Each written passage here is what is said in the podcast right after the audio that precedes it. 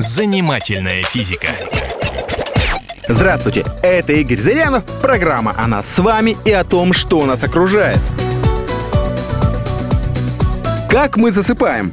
Мы достаточно хорошо знаем, что происходит с нами во сне. Тело бездействует, сознание отключается. Почти все органы отдыхают, и лишь некоторые продолжают работать. Но как появляется само желание спать?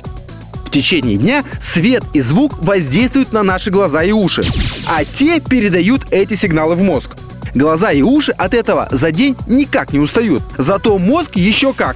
Устают нервные клетки, которые находятся в нем и перерабатывают всю эту информацию. Сами нервные клетки лечь спать не могут. Они будут работать до полного своего истощения.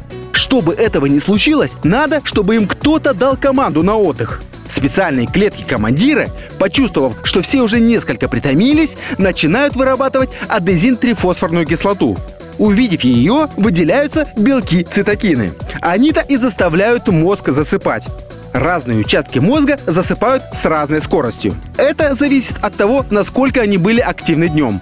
Чрезмерно нагруженные участки блокируют выделение адезин-трифосфорной кислоты, что приводит к бессоннице. Ой. Но, как правило, клетки-командиры выделяют больше кислоты и все-таки заставляют организм засыпать. Это позволяет людям отходить ко сну после напряженной работы. Сон является наилучшим отдыхом для нервных клеток. Вы не замечали, что когда не высыпаетесь, то нервы не к черту? Считается, что для большинства людей здоровой нормой является сон в течение 7-8 часов. Чтобы определить личную потребность во сне, необходимо обеспечить себе максимально благоприятные условия. Устранить работу, стрессы, неблагоприятное окружение.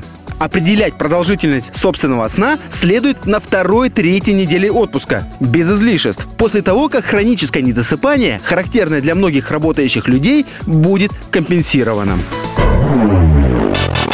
Занимательная физика.